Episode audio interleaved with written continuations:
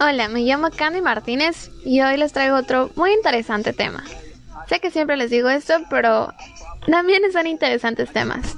Así que espero que se puedan quedar hasta el final de este podcast para poder escuchar ahora una historia de revisión histórica sobre Japón. Bueno, primero tenemos que revisar su origen para comprender sus retos actuales. Algunos de los momentos que deben considerarse para entender de manera clara la evolución de Japón y su relación con el mundo, así como siete apartados que componen el cuerpo de este podcast.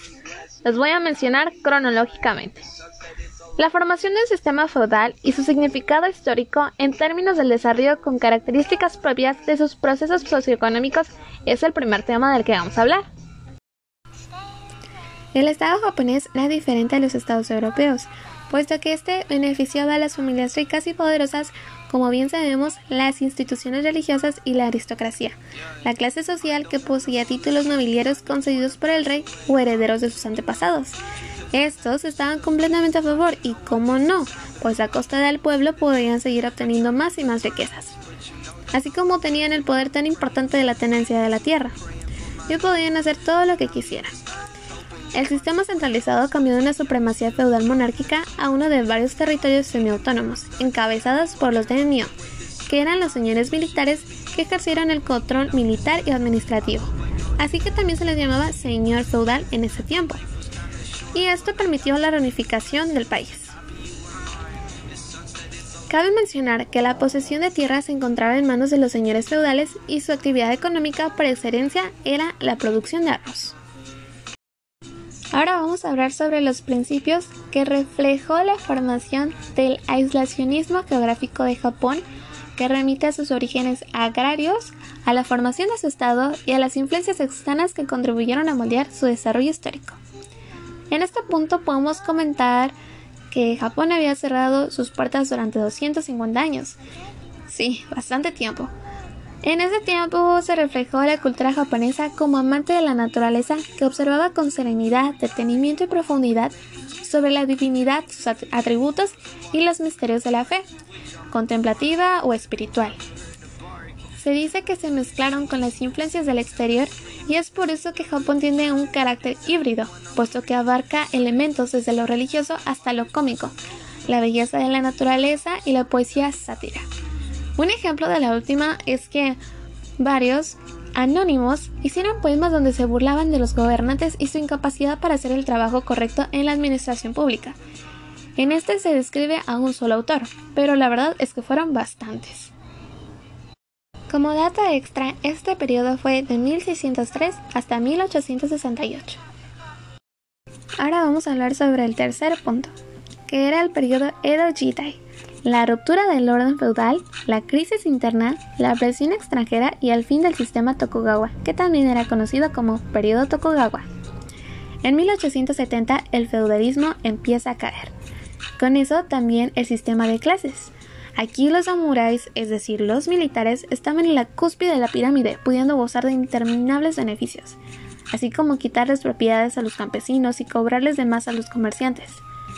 En efecto, la población de menos recursos también fue favorecida, ya que se le otorgó por fin el derecho de poseer tierra a quienes no la poseían, y a los antiguos guerreros se les dio la oportunidad de escoger cualquier profesión según su gusto. El punto B la transformación del sistema feudal al sistema precapitalista en el campo de las innovaciones que se comenzó con la importación de técnicas y métodos extranjeros. Ahí estábamos con la presión extranjera. Puesto que ellos iban más adelantados, Japón sintió esa presión para poder modernizarse. Finalmente, en la parte del desarrollo intelectual, se manifiesta la llamada Ilustración japonesa de 1770 a 1830, a comparación de los países europeos.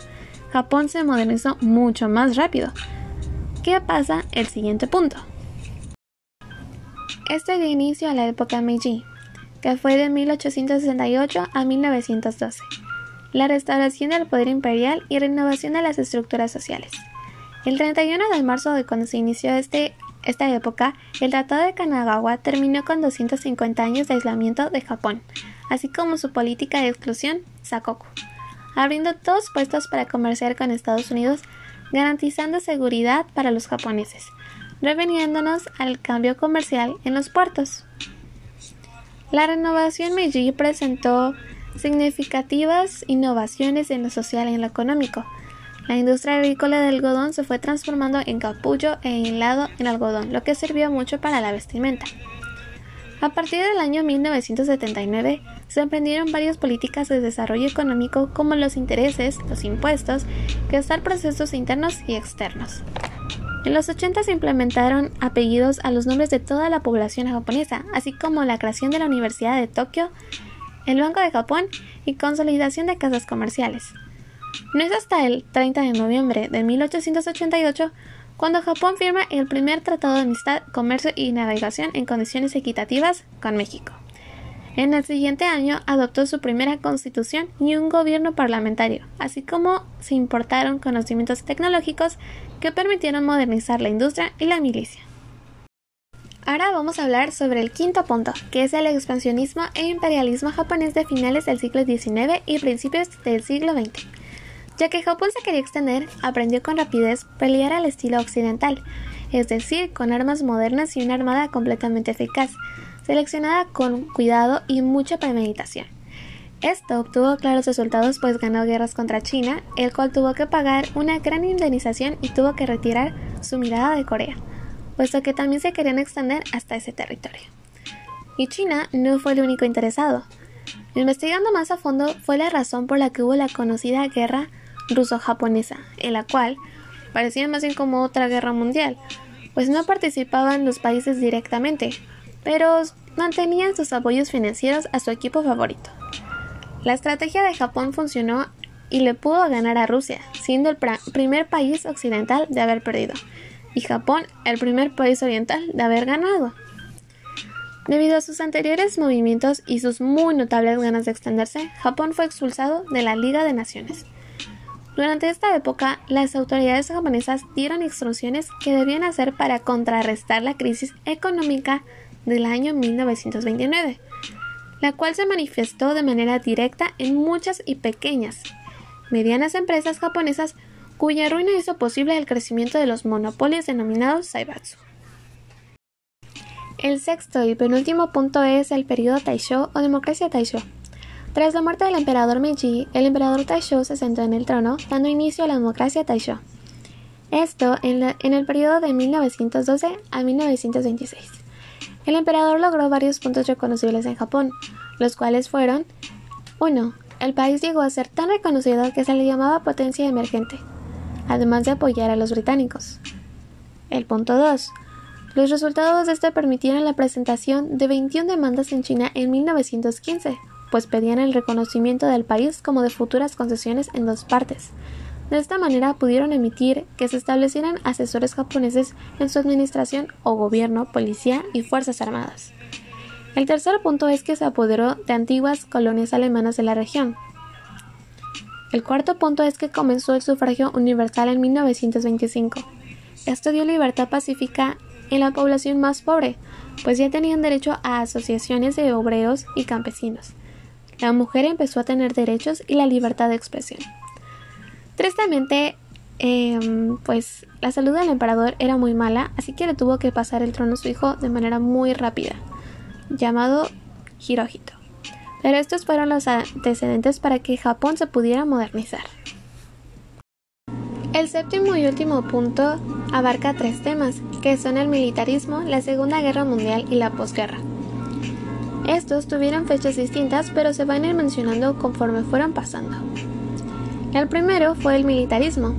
El ascenso de los militares fue en el año 1932. Ellos dominaban la vida política y social de la nación. Así pues, según ellos, la fuerza de los militares era igual a la fuerza de una nación. El segundo tema. En 1936, el país consiguió una alianza con Alemania e Italia en la Segunda Guerra Mundial, llamada la Triple Alianza. En el siguiente año, Japón invadió China en 1937 Oficiales, figuras políticas, asesores imperiales y líderes murieron o fueron gravemente heridos. Hirohito, el hijo de Taisho, se muestra antioccidental y antiliberal, mientras los rebeldes lo apoyan, puesto que también odiaban al occidente.